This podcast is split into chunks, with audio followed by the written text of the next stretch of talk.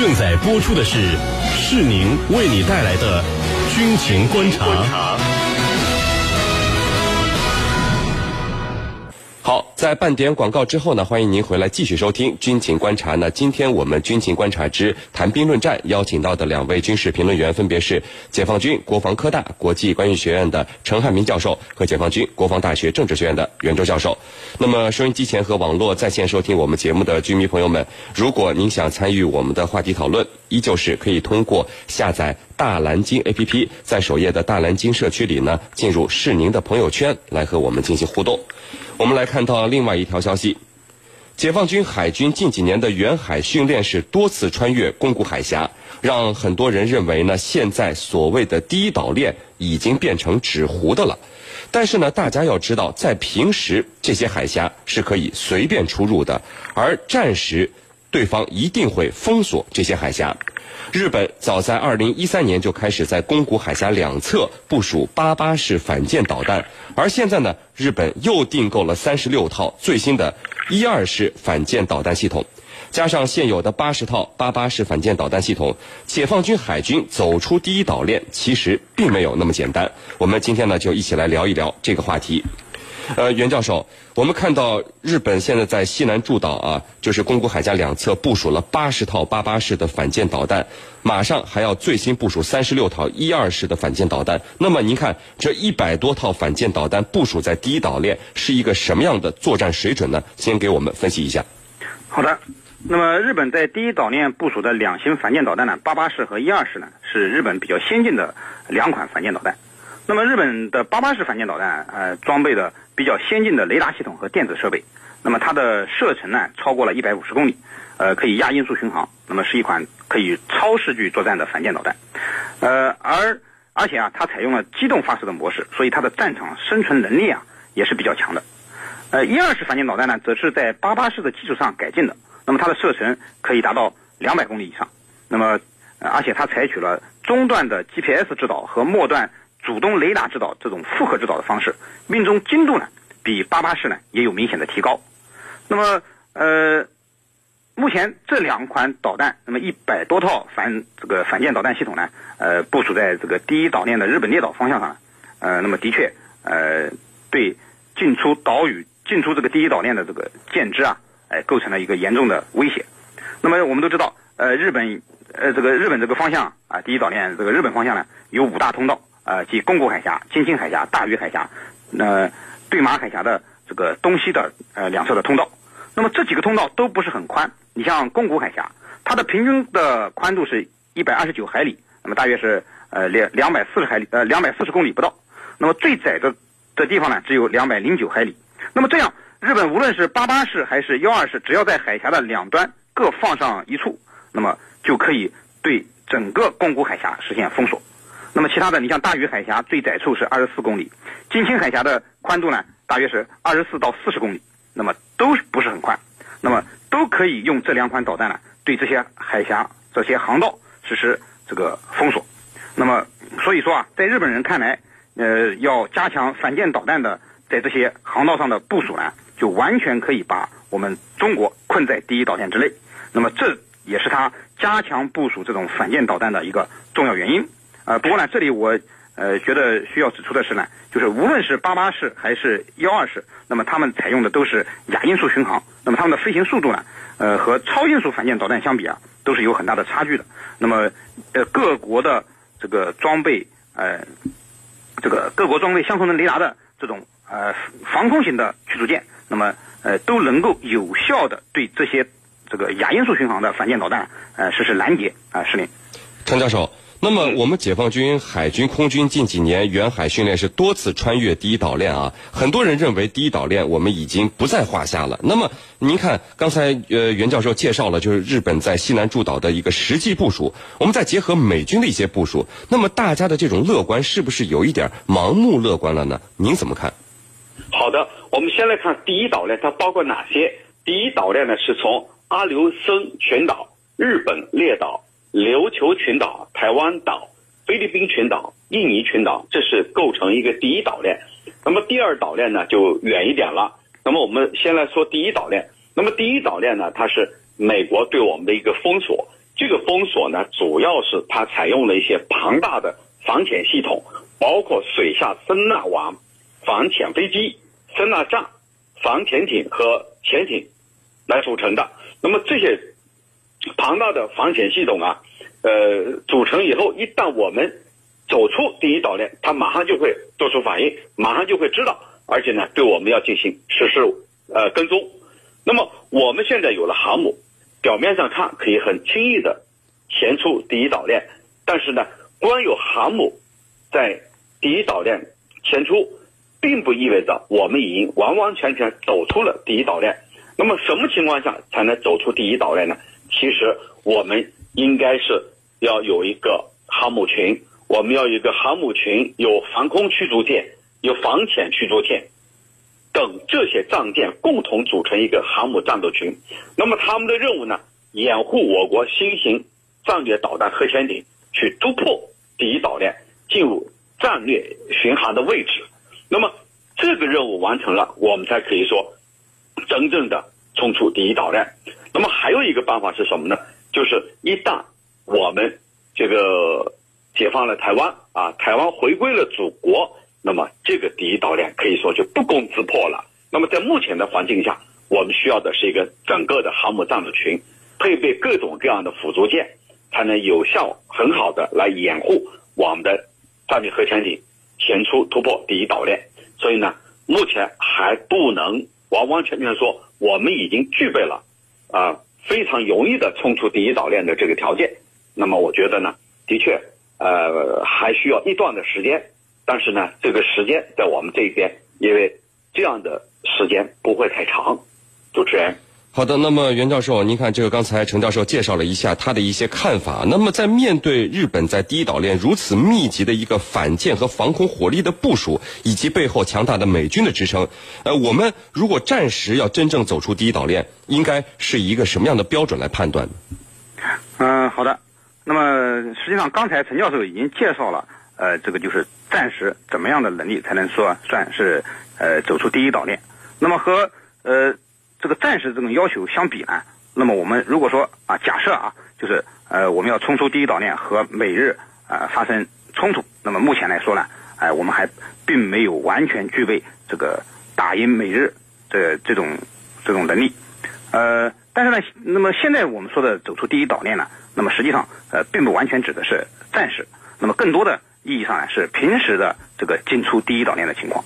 第一岛链实际上作为一种自然形成的一一种这个在摆在我们呃中国面前的这这种一一一条呃封锁线。那么呃我们平时还是要呃这个呃经常进出的。那么呃并不是说呃要和日本或者美国打一仗，那么把他们打败了，我们才能呃这个正常的进出这第一岛链。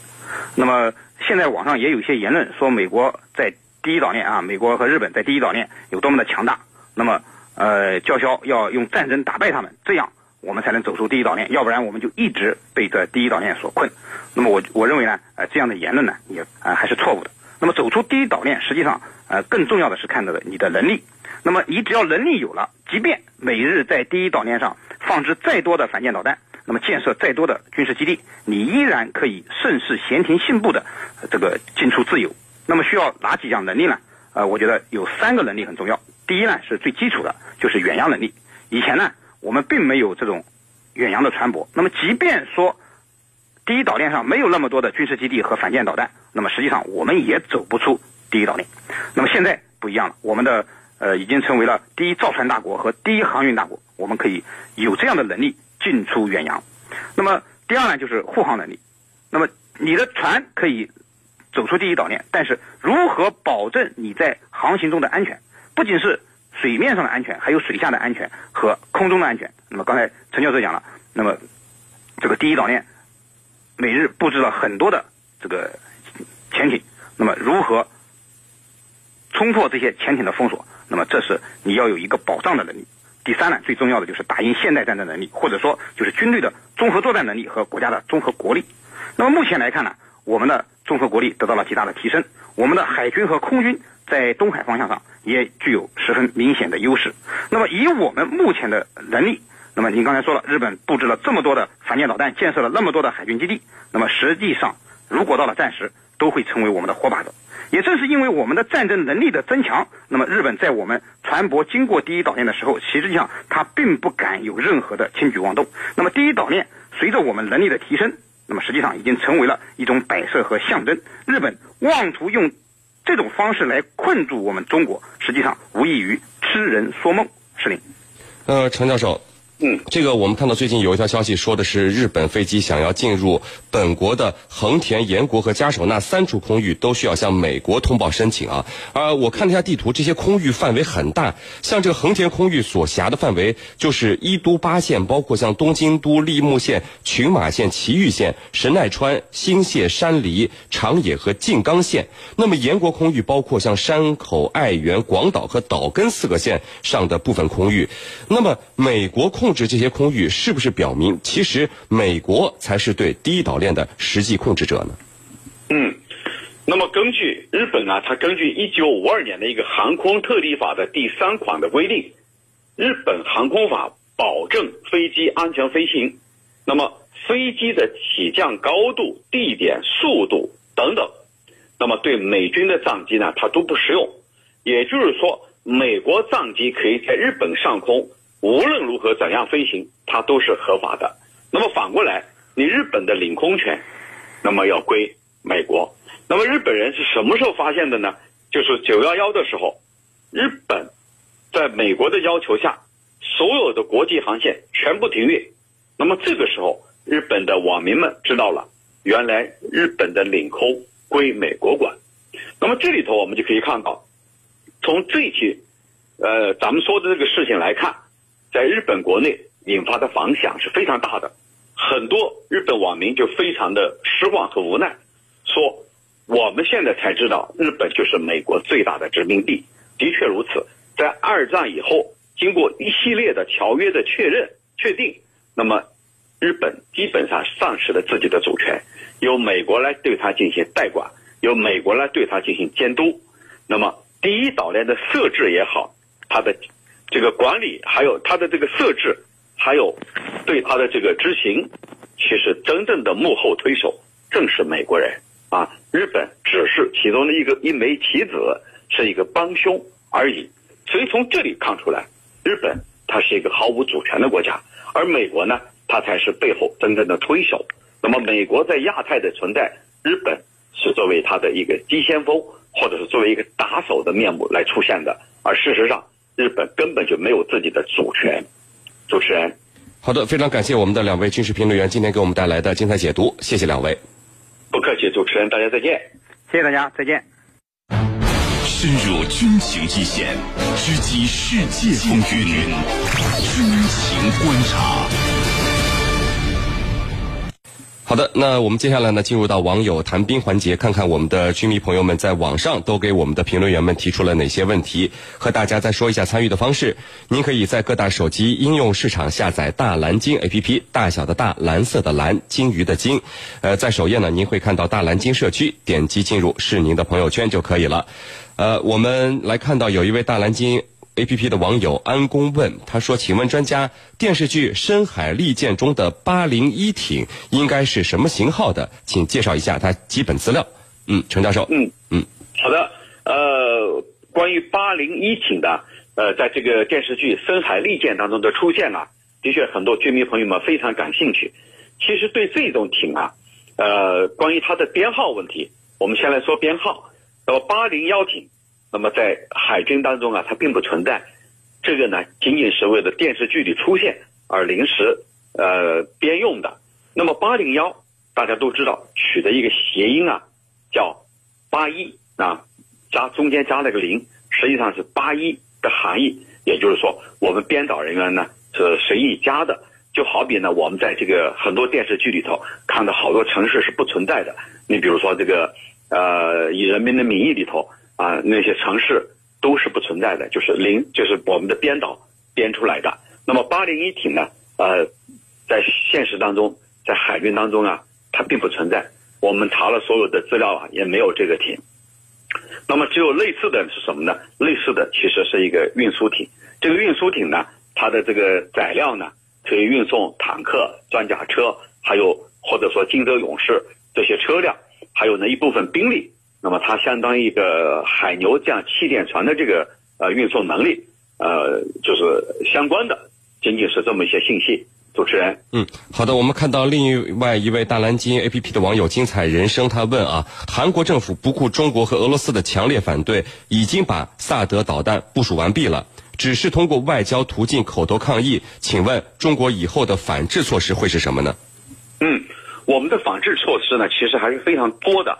你比如说，对两国的这个各种交流的暂停。那么有一段时间，文在寅政府上来以后啊，曾经询问我们是否把过去的。呃，反制措施全部取消。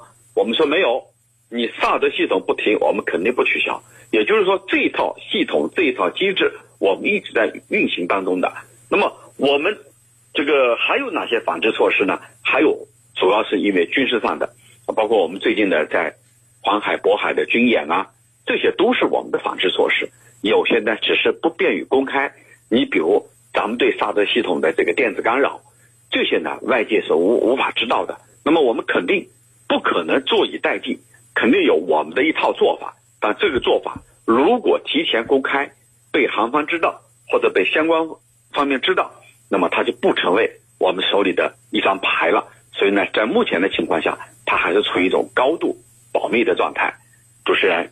嗯，好的。我们看到有网友问，就是有消息说日本制定了四部紧急计划，或者从韩国大规模撤侨，涉及六万人。请问程教授，这是不是在释放某种信号呢？嗯，其实日本所谓的撤侨呢，并不新鲜。在今年四月份，他也曾经宣布要准备撤侨了。那么为什么这次那么具体呢？那当然和朝鲜的最新的核试有关。但是我认为这里头释放的释放的信号啊还是非常清楚的。那么第一呢，就是他希望对金正恩啊施加压力，就告诉你这个金正恩，我撤侨是因为美国人可能要采取军事行动了。那么从而呢给呃朝鲜方面一个巨大的压力。那么第二呢，就是要冲淡安倍在国内所面临的丑闻冲击波。那么安倍因为两桩事情导致呢他不得不改组内阁。改组内阁的目的，就是要把这个丑闻对他政府的冲击的影响降到最低。